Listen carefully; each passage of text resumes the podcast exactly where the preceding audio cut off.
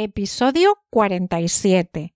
La palabra sin hogarismo y la expresión sin techo. Hola, ¿qué tal estás? Bienvenido o bienvenida a Examen Dele, el podcast donde comparto toda la información, trucos y estrategias para conseguir el diploma de español Dele. Yo soy Carmen Madrid, profesora de español para extranjeros y autora de libros para estudiantes de español, examinadora acreditada por el Instituto Cervantes en todos los niveles del DELE y especializada en preparar a alumnos que quieren conseguir el diploma DELE. En este podcast te cuento todo lo que he aprendido en estos 20 años. Puedes contactar conmigo en mi web delexam.com o en carmenmadridonline.gmail.com. ¡Empezamos! Hola, amantes del español y de las expresiones. Hoy, en este episodio, vamos a hablar de una expresión o locución, los sin techo, y de una palabra sin hogarismo, pero también de un problema que nos atañe como sociedad si queremos alcanzar el estado de bienestar. Cuando paseamos por las calles de nuestras ciudades, Pasamos al lado de personas que cada día duermen en la calle. Son invisibles para los que vamos a trabajar, caminamos rápido, con prisa, los sorteamos si nos interrumpen el paso y continuamos nuestro camino sin pensar en qué les habrá llevado a vivir en la calle, qué desgracias les habrán pasado. Esta persona tendrá un problema mental, será alcohólico, se quedaría sin trabajo y no pudo pagar el alquiler o la hipoteca, Vemos una película en la que ocurre algo similar y se nos encoge el estómago, pero esos problemas están a nuestro alrededor. Un sin techo. En el titular leemos Estrellas Michelin para alimentar a las personas sin techo. ¿Qué es un sin techo? Un sin techo es una de esas personas que carece de vivienda, que no tiene una casa y generalmente carece de cualquier medio de vida según el diccionario de la RAE es decir, una persona muy pobre que está en una situación de exclusión social y que probablemente sufre una soledad terrible.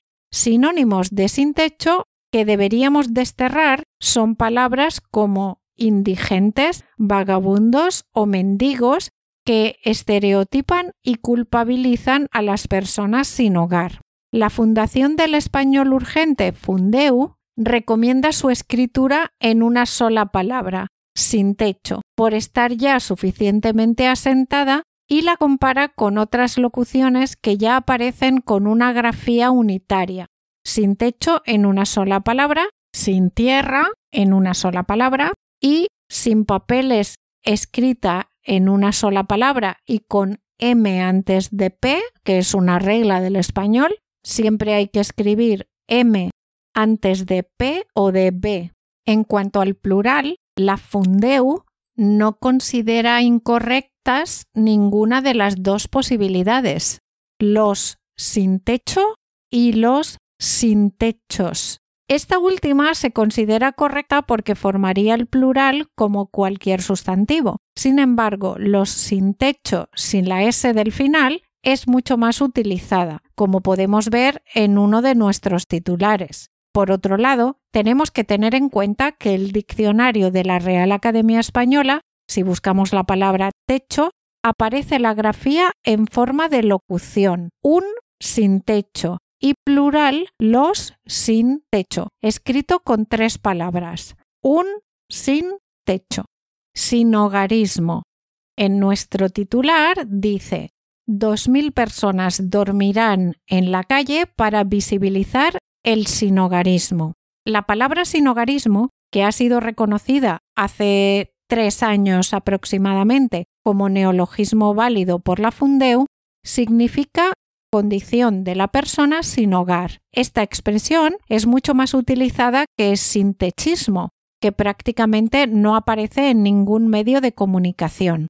En los medios de comunicación se usa cada vez más esta palabra la problemática del sinogarismo ha aumentado en los últimos años. El fenómeno del sinogarismo tiene muchas caras. En este caso, para referirse a la condición de la persona sin hogar, no se ha partido del sustantivo sin techo, sino de hogar, al que se le ha añadido el prefijo sin y el sufijo ismo. Según la Fundeu, la voz sin hogarismo está bien formada en español, no necesita resaltarse con cursiva ni comillas, por lo que los ejemplos anteriores están adecuadamente escritos.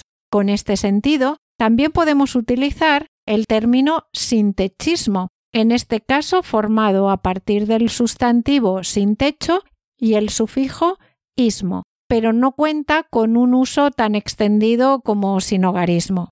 Algunas frases con estas expresiones. Sinogarismo. El sinogarismo es un fenómeno social complejo que involucra factores económicos familiares y de salud. La lucha contra el sinogarismo requiere la colaboración de la comunidad y el gobierno para encontrar soluciones a largo plazo.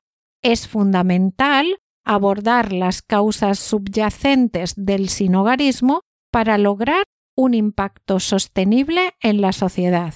La sensibilización pública sobre el sinogarismo es esencial para cambiar percepciones y promover la empatía hacia quienes atraviesan esta situación. Organizaciones benéficas y gubernamentales trabajan juntas para combatir el sinogarismo y ofrecer apoyo a quienes lo necesitan. Y ahora frases con sin techo. En invierno, muchas personas sin techo buscan refugio en albergues temporales para protegerse del frío extremo. El problema de las personas sin techo no se limita a las grandes ciudades, también afecta a comunidades más pequeñas. La falta de vivienda a menudo lleva a una vida sin techo marcada por la incertidumbre y las dificultades diarias. Las iniciativas comunitarias pueden marcar la diferencia al proporcionar alimentos y refugio a las personas sin techo. Es importante abordar la estigmatización asociada con vivir sin techo y fomentar la comprensión y el apoyo de la sociedad. En Lingüe podemos encontrar atraía a cierta clase de personas, prostitutas, recaudadores de impuestos, a los marginados y a los sin techo. He attracted the sort of people, prostitutes and tax collectors, lowlifes and marginal folks. Su trabajo era ayudar a los damnificados por el terremoto de Perú en 2007, que provocó más de 500 muertos y 100.000 personas sin techo. His work to help the victims of Peru's 2007 earthquake in which over 500 people died and over 100,000 were made homeless. La educación y la información pueden jugar un papel importante en la prevención del sinogarismo. Education and information can also play an important part in preventing homelessness. Las tendencias recientes muestran que las personas sin techo, los inmigrantes, sus hijos y las familias monoparentales son los grupos más vulnerables.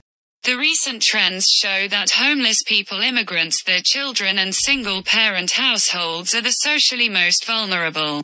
Se quedan temporalmente en algún tipo de local de habitación o personas sin techo que duermen al raso o en refugios de urgencia cuando se realiza el censo. Temporarily in some type of living quarters or who are roofless. Sleeping rough or in emergency shelters when the census is taken. Y esto es todo por hoy. Nos vemos el próximo martes con un episodio de vocabulario. Y el próximo viernes con otra expresión. Gracias por escucharme, por compartir el podcast con tus amigos y por suscribiros a los ejercicios de vocabulario. Sin vosotros no podría hacer este podcast. Y por supuesto, si tienes alguna pregunta sobre el examen DELE, sobre gramática o vocabulario o cualquier tema relacionado con la enseñanza o aprendizaje del español como segunda lengua, no dudes en contactar conmigo en mi correo carmenmadridonline.gmail.com o en mi página web deleexam.com donde además de estos podcasts encontrarás cursos para preparar el examen DELE individualmente o en grupo, libros y muchas cosas más. Muchas gracias y hasta el próximo día. Así que, ¿estás listo para demostrar tu nivel de español al mundo?